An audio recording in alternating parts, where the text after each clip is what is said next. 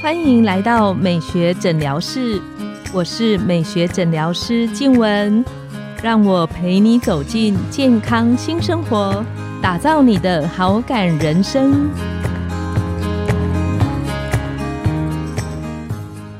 欢迎光临美学诊疗室，我是你的美学诊疗师静雯，让我陪你练习好感人生，走进健康新生活。今天我们邀请到的来宾是皮肤科陈威宇医师，陈医师是台大医院新竹分院的皮肤科主治医师，专精在青春痘、皮肤肿瘤的手术，还有指甲疾病。很多皮肤常见疾病的处理，我们请陈医师跟线上的听众打个招呼。Hello，大家好，我是皮肤科陈伟宇医师。那我们知道今天陈医师好像要来跟我们聊一个。就是大家很常听到讨论的，就是异位性皮肤炎。那陈医师最近在门诊里面，我知道你好像也有很多就是异位性皮肤炎的患者。嗯，是的，我我先跟大家分享一个小故事好了。是，那这是一个我之前在呃新竹台大医院门诊的一个年轻的患者。那他说他从小学五年级开始，身上就会开始反复出现这些瘙痒的。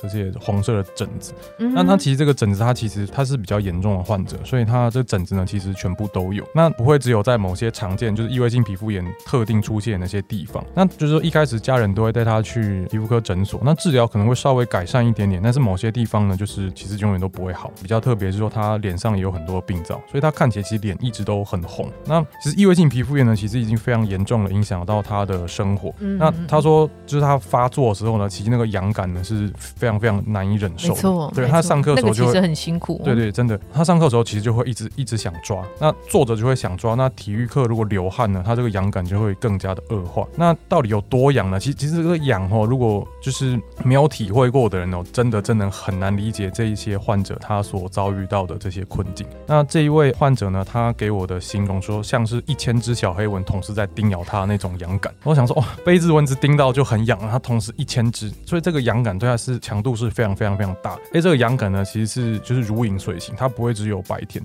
那他连晚上呢，就是睡觉都会因为这样子痒醒，然后痒醒之后就疯狂抓抓抓，然后抓完就是他形容跟我说，他床单上全部都是皮屑，然后都是这个抓出来这个血，就是血血点这样子，生活上其实非常的辛苦的。他还会提到说，他并其实皮肤上一直都可以看得到这些异位性皮肤炎相关这些红色的病灶，然后会有这些脱屑，甚至是抓伤。那大家看到他，然后他就就是上课没办法忍，就要一直抓。那你。看他小五的时候开始，那国中呃，其实同学会害怕跟他相处，所以他说其实没有太多的朋友。可是就是没有太多朋友，那个其实就啊，反正就因为现在很多人都什么自称边缘人，我说那个只是开玩笑。但是其实像这样子的患者，他跟我说一句话，我其实我觉得很难过。他跟我说，其实他也没有期待大家跟他能够当好朋友，他只希望大家把他当做一位正常普通的同学看待而已。真的很辛苦，真的这听听到我真的是非常的难过。这样子案例呢，其实我相信呃，所有的皮肤科医师或者皮肤科前辈里面都会有遇到非常多像这样子中重度异位性皮肤炎的患者，那他们除了承受身体上面的疾病，包含痒感、搔抓之类的，那他们其实也面临非常多社交上面的困境。没错，对。不过好在就说这位患者，我们在经过一年的努力呢，我们帮他申请到了最新的生物制剂来治疗这样子的患者。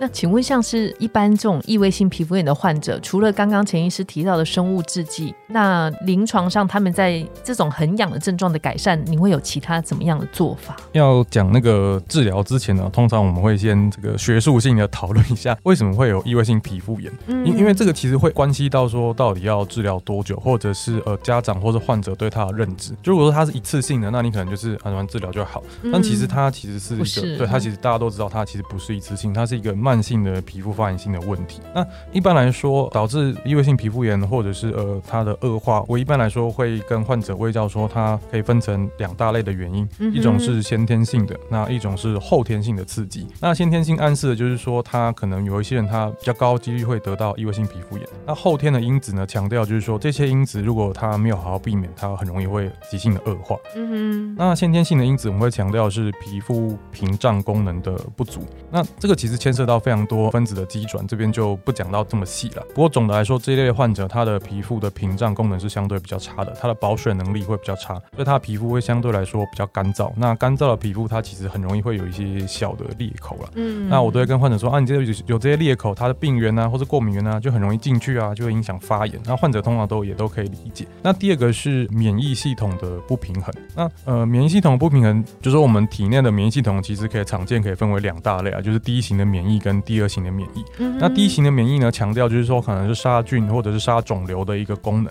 那第二型呢，主要跟过敏有关，所以我们常见的像是呃异位性皮肤炎、气喘，或者是过敏性的鼻炎，或者嗯这一类其实都是属于第二型免疫过强。那其实有趣的是，这两个皮肤屏障功能跟这个呃免疫系统的不平衡，它其实会交互影响。也就是说，你屏障不好的时候，它很容易诱发这些免疫系统不平衡。你免疫不平衡的时候，其实有趣的是，皮肤它也没有办法做出正常的角质层来完成正常角质层的功能。嗯所以这个后面在提到治疗的时候，我们两项都会一起提到。那后天的刺激因子就非常非常多，所以其实嗯易肤的患者其实很辛苦，而且很脆弱。其实我觉得最崩溃的是，就是要照顾就是小朋友的家长。那通常啊，就是说像是一些后天照顾不佳的问题，像比如说呃洗澡水可能不能洗太热，嗯那不能够用呃太强的清洁剂，或者是尽量不要用肥皂，用中性的、呃沐浴乳之类的。嗯那能够避免的过敏源，就是比如说尘螨啊，或者说它已已知的这些过敏源能避免就要尽量避免。嗯那还有压力，所以说这个成长的过程中，不管是国高中升学压力，还是进入社会的这工作压力，其实都会让患者恶化。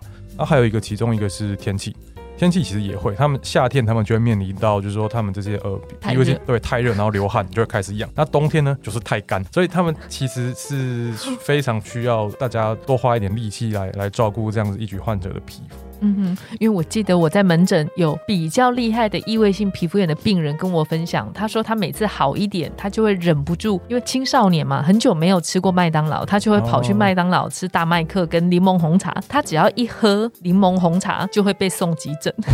他是厉害到这个程度。可能要改喝摩斯的。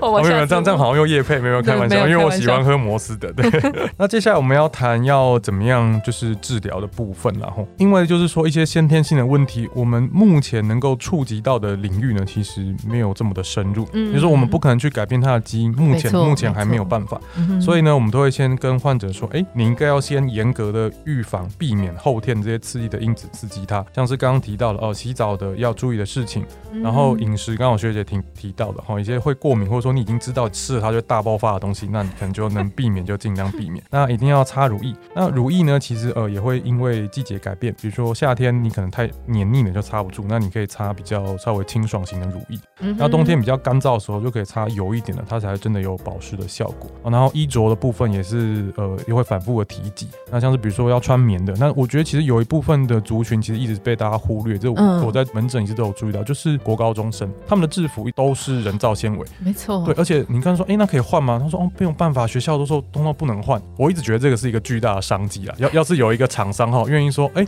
我会用好的材质做所有私立学校或是公立学校的这个制服，嗯绝对赚大钱。没有 开玩笑，没有。可是这群患者是真的需要，因为他们没有办法不穿制服，那那个制服的材质常常又很不好，就很粗，那嗯就是那个其实碰到皮肤都会超级的敏感。嗯对我们一般人穿起来没有感觉，但是对于那个皮肤屏障不完整的异位性皮肤炎的孩子们，其实他们穿起来的感受性是会辛苦比较，会敏锐比较多没。错，没错。嗯那还有一些就是呃压力性的问题啦，就是说比如说要早睡啊这这一类的，这个大概都是能够避免，就是要尽量的避免这些可能会诱发恶化的因子。那治疗的部分呢，就是是属于比较专业的层面然后那一般来说会简单提一下治疗的选择。嗯哼那最常见的还是呃以外用药膏为主。那外用药膏常见的就是说类固醇的药膏。嗯那随着科技的进展呢，就是也有非类固醇的药膏可以做嗯长期的维持。嗯哼那除了之外呢，刚刚学姐有问到说，有一些止痒的部分，诶，止痒到底要怎么选用来药物？那其实过去啊，我们都都一直开抗组织胺，都觉得抗组织胺可以止痒。那就是很多患者他反正他本来就有一些过敏的问题，他会吃抗组织胺，但是其实会发现说，其实抗组织胺其实效果不是很好，没有类固醇来的强。那其实原因是因为就是我们刚刚有提到它的免疫系统统不平衡的部分。嗯哼原因是因为异位性皮肤炎的痒感呢，跟其他这个疾病的这个痒感，特别是荨麻疹这一类由组织胺引起的痒感是不太一样的。嗯异位性皮肤炎的痒感是由我们这些发炎的因子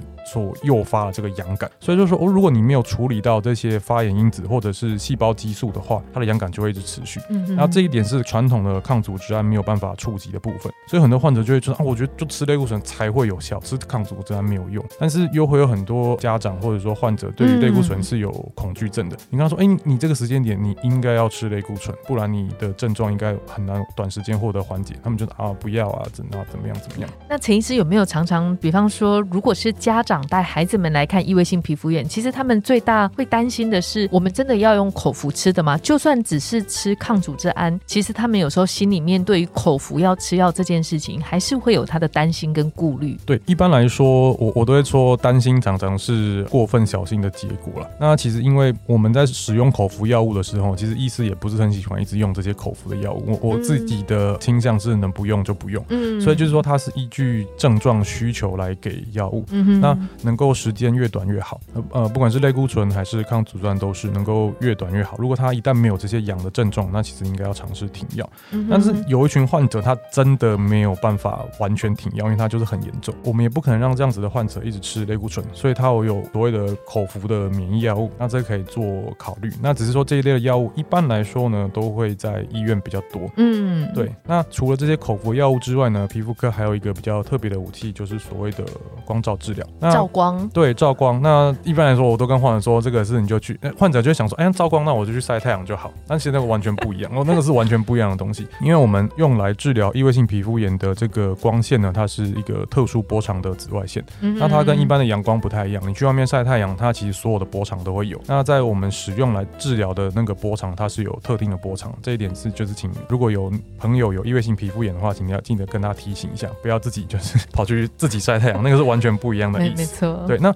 照光治疗确实有它的好处，就是说它相对来说比较非侵入性一点，那也比较不会有这些系统性的副作用，担心类固醇啊之类的。嗯那不过它唯一的缺点就是皮肤有可能会变得比较黑一点。那它有没有年龄上的限制？一般来说啦，其实现在至少放宽到小学生应该都还算可以照光的。对，那虽然就是说这个呃实际讨论还是有一些争议的地方，不过就就经验上来讲，小学生照光其实是相对来说都还算是安全。但是如果再更小一点，可能就会考虑其他的治疗方式，像是比如说呃蜜蜂治疗之类的这一类其他的治疗的模式。可以请问陈医师，你刚刚提到的那个蜜蜂治疗是指什么？它的蜜蜂不是那个那个 会产生，对对对对对对，不是砰砰砰砰的那个蜜蜂，它的蜜蜂是指就是包起来，就是严密的包起封起来的意思，对，有点像是那个什么发式什么油封鸭腿，就把它封在里面的意思。那它的意思就是说，我们擦完乳液或是擦完药膏之后，我们上面会再呃包一层，可能最常见的是保鲜膜、啊，当然也有现在穿专用的密封治疗的相关的一些产品。那它这个可以让外用这些类固醇或是外用的药物的这个效果呢，达到就是加成。所以就是说，我们可能可以有机会少吃一点系统药物，单纯用外用的药物来达到更好的控制。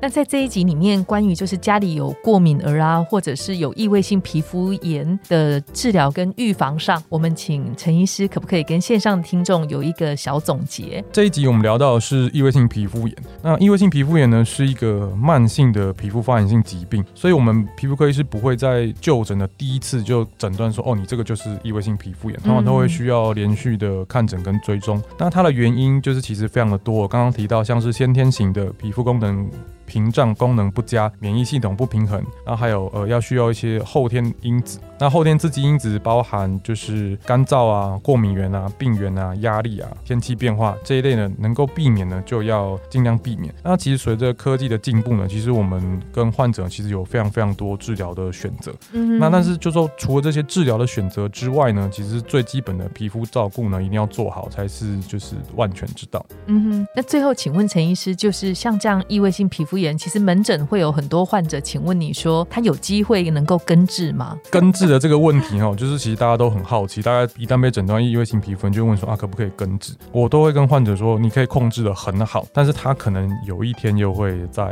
出来。不过目前其实绝大多数的治疗模式都可以治疗到几乎看不出来。我们今天其实还没有特别讲说所谓的标靶治疗或者是小分子药物这类比较针对特定免疫系统失调部分来做治疗这些新型的药物。那它在目前其实呃临床的效果其实比传统的药物还要来的好的非常非常非常常多。对，那其实健保也开始慢慢给付这一类药物的治疗，所以其实我们可以开始就是期待说未来有越来越多的患者可以用到这一类的药物，那他的那个生活能够因此改变。很谢谢陈医师的分享。今天呢，我们的节目到了尾声。拥有好感人生，就从今天开始，每周一、三、五晚上十点，带你从日常的好感练习，共创健康美学新生活。美学诊疗室，欢迎再度光临，我们下次见，拜拜，拜拜。